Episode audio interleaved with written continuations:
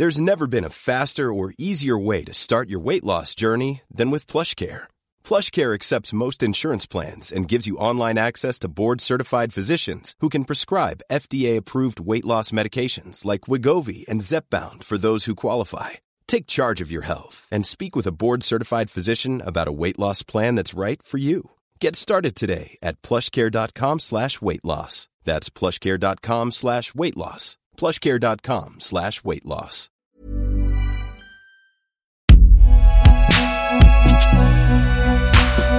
Binge Audio. Ça fait rien si je raconte n'importe Ah quoi.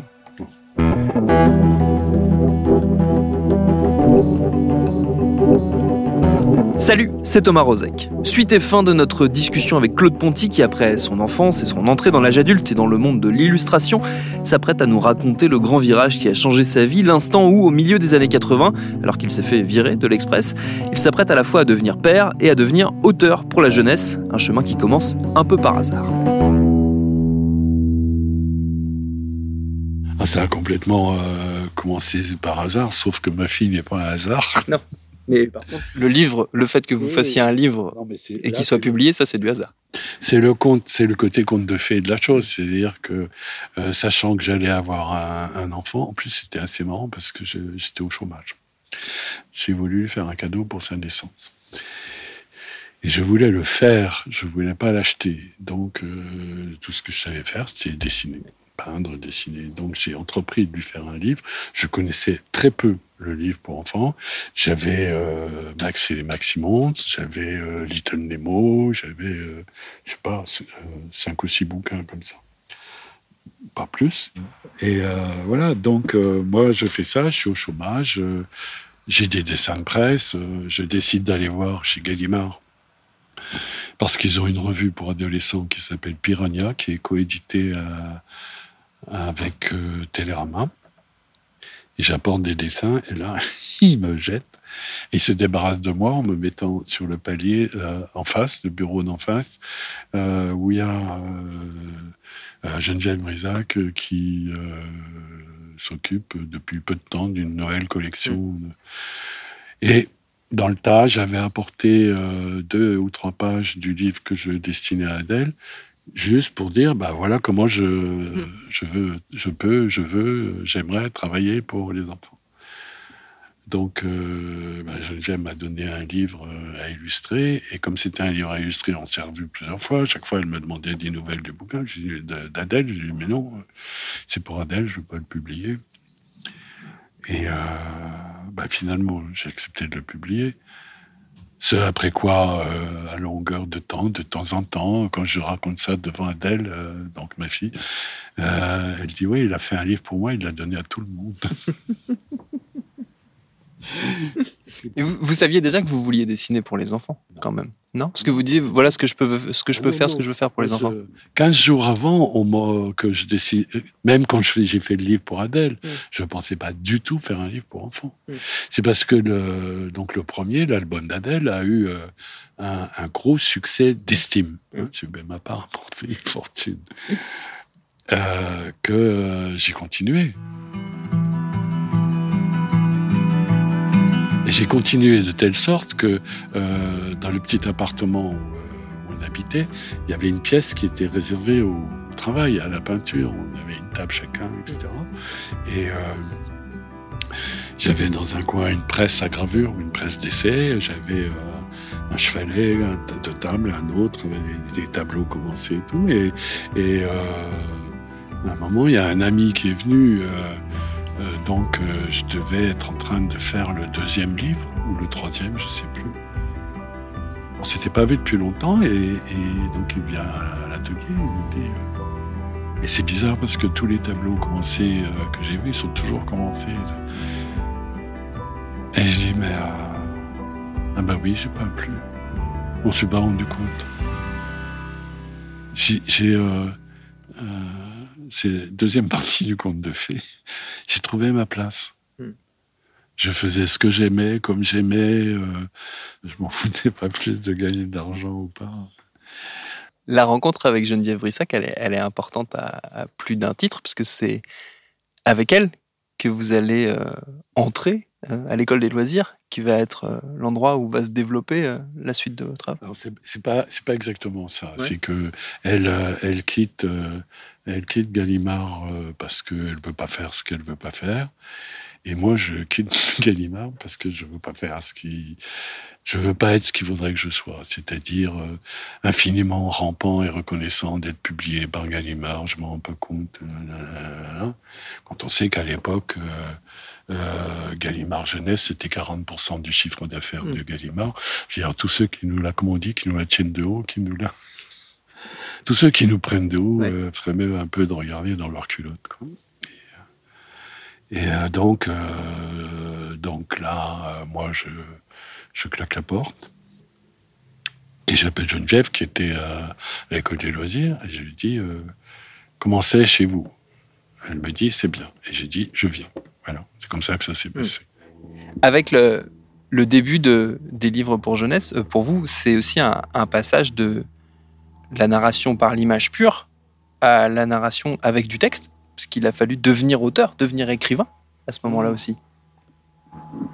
Alors c'est vrai que au début je mets pas de texte dans, dans les livres parce que je pense que euh, les tout premiers livres que je fais sont des livres pour bébés ou tout petits enfants. Donc ils savent pas lire et je pense que c'est pas la peine. À expérience, je me suis rendu compte que c'était la peine, que euh, l'enfant repère très vite que les petits caractères, les petites choses en noir euh, qui sont alignées comme ça génèrent l'histoire, mais surtout font que c'est toujours les mm. mêmes mots qui sont employés.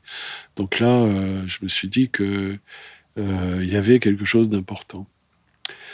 En ce qui concerne ma vie personnelle, le, mot d'ordre de, mon grand-père euh, maternel étant euh, Tu n'en parles pas, sinon. Il m'a jamais dit, enfin, j'ai jamais su ce qu'il y avait derrière le sinon. Donc en fait, avec le recul, euh, j'ai su que je ne pouvais plus parler. Et donc, les premiers livres, c'était bien parce qu'il n'y avait pas de texte. Les livres suivants, je me suis dit non, bah, comme le texte est important, même si l'enfant ne sait pas lire, il faut que j'en mette. Alors, comme c'était pas moi, mais l'auteur qui faisait les livres, j'ai pu mettre du texte. Et au travers euh, des textes que j'ai pu mettre dans, dans les livres, je suis arrivé à pouvoir écrire des livres sans images. Donc, euh, j'ai reconquis ma possibilité de parler au travers de ces, enfin, par l'expérience et le travail euh, sur ces livres.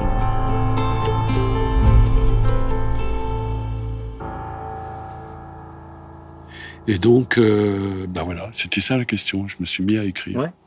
Et, mais à écrire d'une façon qui est euh, particulière aussi, c'est-à-dire que vous avez à la fois, donc vous dire, conquis, reconquis le droit de raconter quelque chose, mais aussi reconquis les mots eux-mêmes, parce que une, un des traits saillants de votre œuvre et de votre style, ce sont tous ces mots, toutes ces créations euh, de mots qu'on trouve, ou ces mélanges de mots, ou ces euh, concassages de mots euh, parfois que qu'on trouve. Je pense à, je sais pas, même même dans les noms des personnages, c'est quelque chose qui revient tout le temps et qui traverse tout votre travail.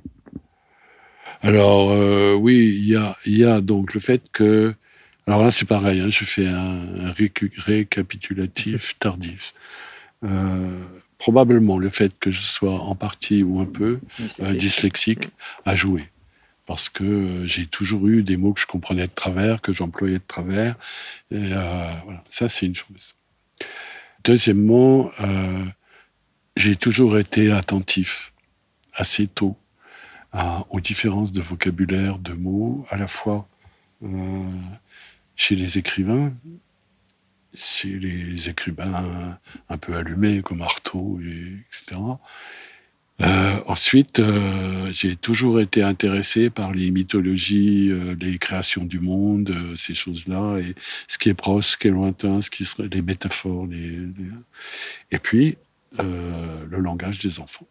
C'est-à-dire que j'observais quand même pas mal euh, le, langage des enfants, peut-être comme tous les adultes l'observaient, sauf qu'avec euh, ma fille et ses copains et ses copines, euh, ça a été un travail intense. Mmh. J'ai beaucoup, beaucoup écouté comment elle construisait ses phrases, comment elle faisait ses, ses raisonnements. En fait, la plupart des enfants inventent des mots parce qu'ils les ont pas. Soit le mot n'existe pas, soit ils le connaissent pas. Donc ils se débrouillent pour le, pour le dire, et c'est souvent très intéressant. Je pense par exemple à une, copine d'Adèle, petite, euh, qui devait avoir 4-5 ans. Elle parlait pas de cimetière, elle parlait de cimetière. C'est magnifique, c'est absolument magnifique. Euh, donc, bah, quand ça me vient, je prends.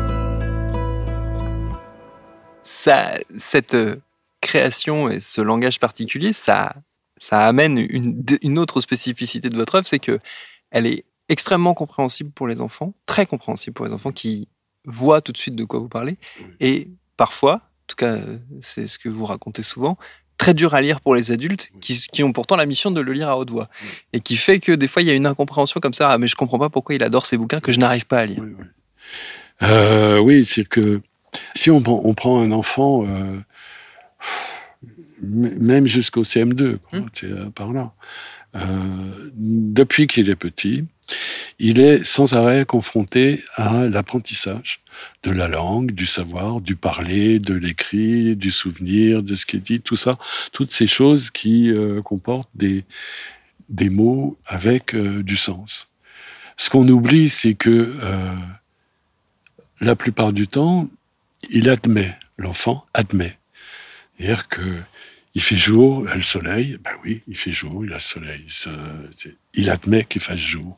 Et euh, si on lui dit qu'une pomme s'appelle une pomme, il admet que ça s'appelle une pomme. J'aurais dit que la pomme s'appelait choucroute, il l'appellerait la pomme choucroute. C'est très simple. Et puis, il découvre qu'il y a des façons de construire, d'organiser, qu'on peut dire des choses un peu euh, plus compliquées, rien. Alors, pour ce qui est des prononciations ou de retenir des choses compliquées, rien n'est bizarre pour l'enfant parce que il est entouré de plein de choses compliquées. Il est entouré de plein de choses simples et il est entouré de plein de choses compliquées. Et il gobe. Il avale, il, euh, il opine, euh, il acquiesce. Euh, des fois, il redemande, il comprend pas. Alors que l'adulte, lui, il est formaté, comme on dit aujourd'hui. C'est-à-dire que, eh ben, lui dire qu'une pomme pourrait s'appeler autrement qu'une pomme, il ne comprend pas. Tandis que pour un enfant, tout est difficile à prononcer. Euh, demander à un enfant de dire euh, euh, je vais à la, piscine de Polytechnique. Ben, il va pas le faire tout de suite. Hein. non, il, peut pas. Sarkozy et Macron sont des gens bien, il n'y arrivera pas il m'est arrivé quand même assez souvent d'avoir des adultes, euh, à l'occasion d'un salon du livre, comme ça, pour une dédicace, euh, qui me disent, vous savez, euh, j'aimais pas vos livres, j'y comprenais rien, je ne comprenais pas pourquoi vous faisiez ça et tout, puis je comprenais pas pourquoi mon enfant aimait beaucoup. et ça se terminait par c'est mon enfant, c'est ma fille qui m'a fait aimer vos mmh. livres. Alors déjà, c'est un super compliment. Hein. Moi, j'adore ça. C'est rare qu'un enfant a convaincu son parent que, que mon livre était bien. Euh, oui, c'est chouette, c'est vraiment chouette. Je vous ai entendu dire une fois dans une interview que c'était plus possible euh, d'écrire les livres pour enfants comme on les écrivait avant, parce qu'il fallait prendre en compte le monde dans lequel on se trouvait, notamment les évolutions de la société, les évolutions de la parentalité, les évolutions de ce qu'est le concept de famille. Et une des choses qui m'a toujours intéressé dans votre travail, que j'ai pu suivre moi comme lecteur enfant et puis maintenant comme lecteur à des lecteurs euh, qui sont mes enfants à moi, c'est de voir s'inviter dans vos livres des thématiques, je pense notamment aux thématiques de genre, dans Le Fleuve. Ça parle des thématiques de genre. Euh, comment, vous, comment vous faites cette gymnastique de rester alerte sur ce qui se passe autour de vous? Bon, sur les thématiques de genre, euh, là, c'est vraiment pas compliqué parce que ça, ça me travaille depuis que j'ai, j'ai 7 ans. Hein. Je, je, me suis bien demandé pour, euh, comment mon grand-père me, euh, me considérait. Euh, pourquoi moi euh, pourquoi pas mes deux autres frères euh, Pourquoi comme ça Pourquoi ça euh, Suis-je un garçon Suis-je une fille Forcément. Hmm. Donc la question de genre, en fait, c'est une question qui me, hmm. alors que j'ai certainement pas facilement formulée, que mais qui est une question de genre parce que euh, je me demandais euh, qui j'étais, comment je l'étais, qui m'imposait d'être euh, comme ça, puisque je, à un moment, c'est-à-dire que avec ce que j'ai vécu, j'ai pu me considérer comme quelqu'un qui était hors la loi, qui était hors jeu, qui était en effraction dans, dans, la vie. Donc forcément, ça pose, ça pose toutes ces questions-là. En fait, c'est aussi que ce qui m'intéresse, c'est euh, ce qui m'intéresse, c'est que je ne peux pas penser à un livre pour enfants sans penser que je m'adresse à des personnes en train de se construire. Et donc la question de l'identité de genre ou de sexe euh, est fondamentale dans nos sociétés. Oui, là, là, non, mais c'était formidable de, de, de, faire des textes en, en, disant qu'il y a des enfants qui savent qui ils sont et il y en a qui savent pas. Et euh, ouais, c'est génial surtout finir en disant euh, ils feront comme ils veulent. les, questions de, de, liberté sexuelle, en ce sens qu'on est libre d'être ce qu'on veut, qui n'ont rien à voir avec la liberté sexuelle des 68 heures, où euh, je m'en tape autant que je peux et, et on est libre. Euh, je trouve que ça a super bien évolué. Et euh, je vois que le nombre de femmes, de jeunes femmes, euh, et de, alors de gens de, de gens de tout genre, euh, qui se battent, parfois dans des conditions difficiles. Et ce qui me plaît, c'est que on est dans des questions d'évidence pour eux. Il n'y a, a, pas à discuter. Mm. C'est génial. C'est très, très génial. Ça me plaît bien. Vous y retrouvez peut-être la, la rage que que vous, vous avez toujours eu Je pas pensé, oui. Mais j'aime bien leur euh, pugnacité, hmm. oui. Là, vous arrivez à, à l'âge, et on, en est l'illustration dans cette, euh, cette discussion qu'on a, à, l'âge où vous voyez revenir vers vous des anciens lecteurs qui ont été enfants, qui ont découvert vos livres, qui sont devenus maintenant, eux, des parents et qui transmettent. Euh, et qui, donc, on arrive à la deuxième génération de, de lecteurs de, de Claude Ponty. Ça vous fait, ça vous fait quoi, ce passage-là? Ça me rajeunit pas. Euh, alors évidemment, c'est impressionnant. Mais euh, moi, j'ai tendance à me masquer, hein, tout ça, tout ce que l'importance que, j'ai ou que j'ai pas. D'abord, c'est mes bouquins, c'est pas moi. Et euh, en fait, c'est hyper impressionnant.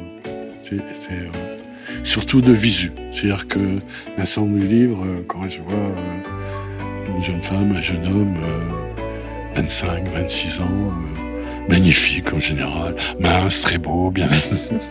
Jeune, ses ordures sont jeunes, euh, me dire, oh, euh, je vous ai élu toute petite et maintenant c'est ma fille. Ah, c'est ouais, c'est éblouissant, Oui, c'est impressionnant.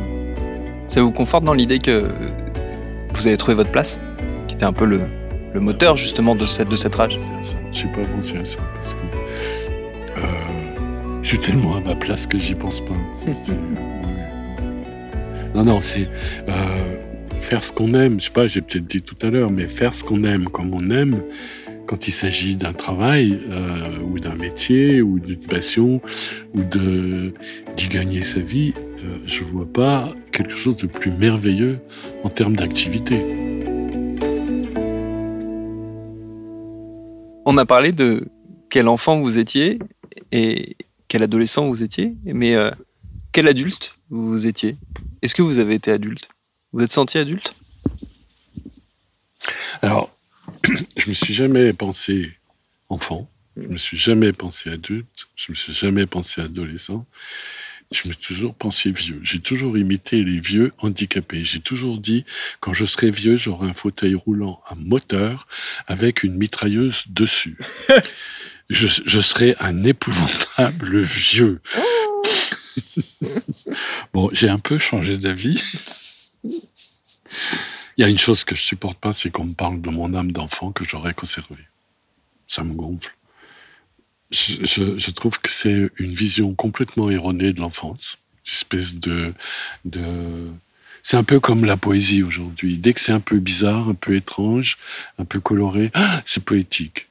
Euh, bon, l'enfance, c'est un peu ça. cest beaucoup de gens ont une idée euh, euh, idyllique, merveilleuse, naïve, tellement naïve et, tellement pure de l'enfance. je suis désolé. Il y a plein de petits cons parmi les enfants, comme parmi les adultes. Je, je pense que enfant, on a tendance, comme je dis que je l'avais fait, à considérer que les parents, les adultes, sont des demi-dieux géants, mm. euh, surpuissants, capables de tout, protégeant de tout, qu'ils ont des grosses voitures, qu'ils ont des grandes maisons, qu'ils ont, euh, alors moi quand j'étais petit, la télévision en couleur. Mm. Et euh, pour beaucoup, devenir adulte, c'est avoir ces signes extérieurs d'adultitude. Euh, bah, avoir une grosse bagnole, si possible avec trois pots d'échappement derrière, etc., euh, etc. Alors, peut-être que pour eux, euh, garder son âme d'enfant, c'est ça, c'est-à-dire que moi, je trouve pas. Je trouve que grandir, c'est se construire soi, en dépit des, des modèles courants, et que euh, on se rend compte que ben non l'adulte c'est juste quelqu'un euh, qui arrive à une certaine maturité qui éventuellement a fait des enfants qui doit gagner sa croûte et euh, qui fait qui fait comme il veut comme il peut plutôt mais qui sera pas génial parce qu'il y a une, une, 4x4 qui bouffe 300 litres de, de fioul au kilomètre. Donc moi j'ai pas gardé mon âme d'enfant j'ai grandi j'ai jamais oublié que j'étais un enfant. J'ai jamais oublié que je serais vieux. Mais c'est euh, c'est comme si on disait euh, à un chêne euh, Ouais, t'as été gland euh, quand t'étais petit et t'es toujours un gland. Non, je, suis désolé, je suis un chêne, je suis pas un gland. voilà, moi ça me fait un peu ça, quoi. Parce que ça implique une, une idée péjorative de l'enfant, enfin pas dépréciative de, de l'enfant. Et, et j'aime pas. Voilà. Pas. Donc, j'ai pas gardé mon âme d'enfant. Je l'ai vendu au diable. Très cher. Euh, c'est fascinant de voir les gens qui basculent dans l'adultitude et qui tout d'un coup parlent de leurs propres enfants hmm. en disant les nains. J'ai rien contre les personnes de petite taille, euh, mais euh, les nains et qui les considèrent comme incapables de comprendre, incapables de ressentir, ne marcher qu'à la paire de claques.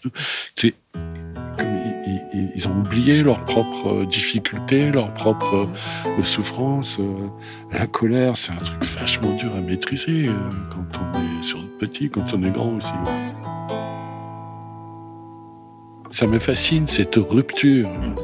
On a l'impression qu'il y a un moment, paf, ça casse, la, ou la serrure, on, casse la clé dans la serrure, et, et, ils savent plus. Ils sont, ils sont tous été enfants. Ils, sont, ils ont tous plus ou moins mal ou bien grandi enfants. Il y en a, ils poussent, c'est les grands chênes. Les autres, c'est les bonsaïs. Ils sont tous passés par là.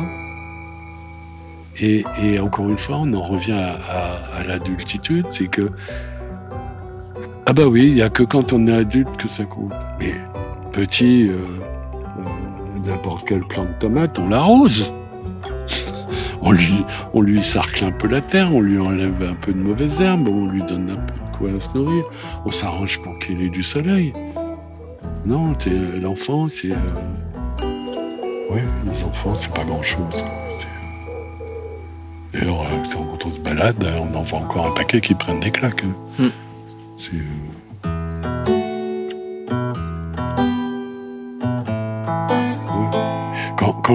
quand j'étais jeune, c'était avant, avant ma fille, j'avais, je sais pas, 25 ans, quelque chose comme ça. Un jour, j'étais dans un parc à Paris. Et puis, euh, je bouquinais sur un banc. J'étais pas loin du bac à sable et il y a, y a une femme qui, une mère, qui s'est mis en, en gueule son fils et elle le giflait comme ça. J'oserais plus jamais, jamais faire un truc pareil.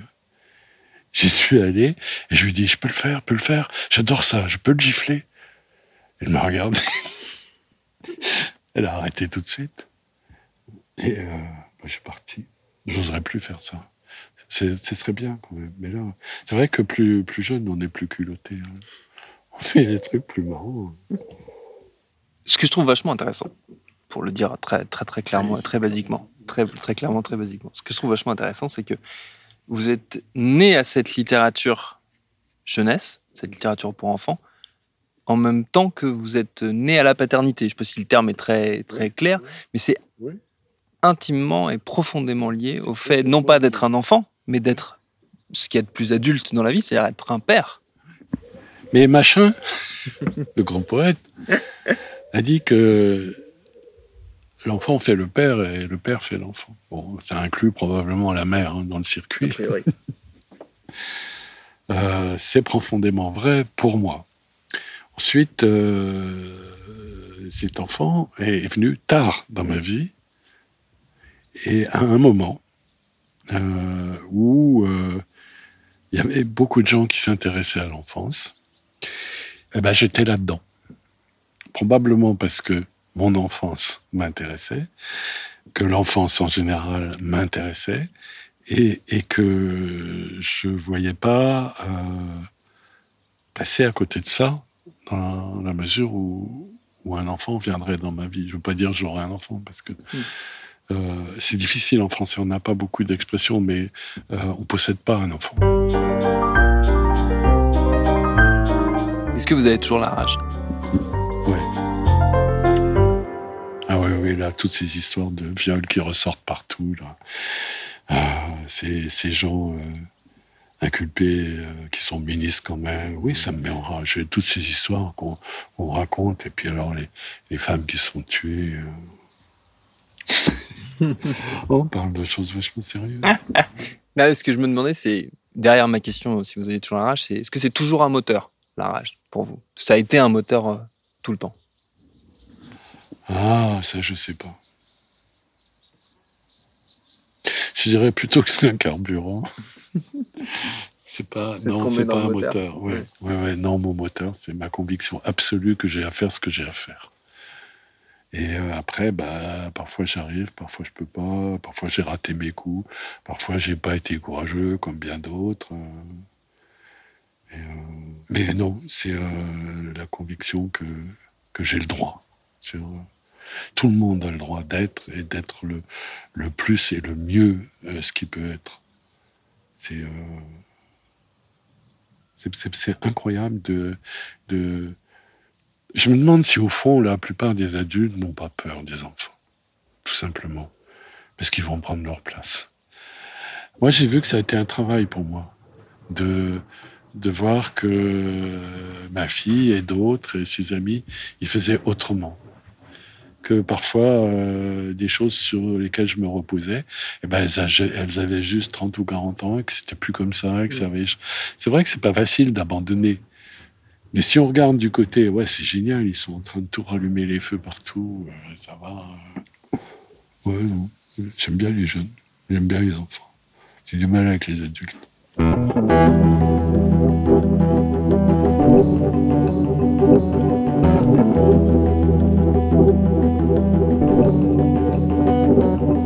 Et les livres de Claude Ponty, si jamais vous vous posiez la question, ils sont disponibles à l'école des loisirs. Le dernier s'appelle Voyage au pays des monstres et il est vachement bien. Merci à Claude Ponty pour son temps et ses réponses. Merci à Adèle Ponticelli et Margot Lanuzel qui ont permis cette rencontre. Programme B, c'est un podcast de Binge Audio préparé par Lorraine Bess, réalisé par Mathieu Thévenon. Abonnez-vous sur votre appli de podcast préféré pour ne manquer aucun de nos épisodes. Facebook, Twitter pour nous parler et à demain pour un nouvel épisode.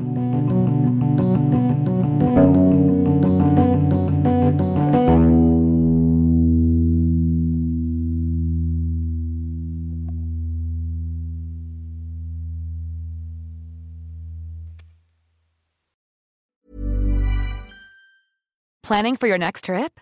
Elevate your travel style with Quince. Quince has all the jet setting essentials you'll want for your next getaway, like European linen, premium luggage options, buttery soft Italian leather bags, and so much more. And is all priced at 50 to 80% less than similar brands. Plus, Quince only works with factories that use safe and ethical manufacturing practices. Pack your bags with high-quality essentials you'll be wearing for vacations to come with Quince. Go to quince.com slash pack for free shipping and 365-day returns.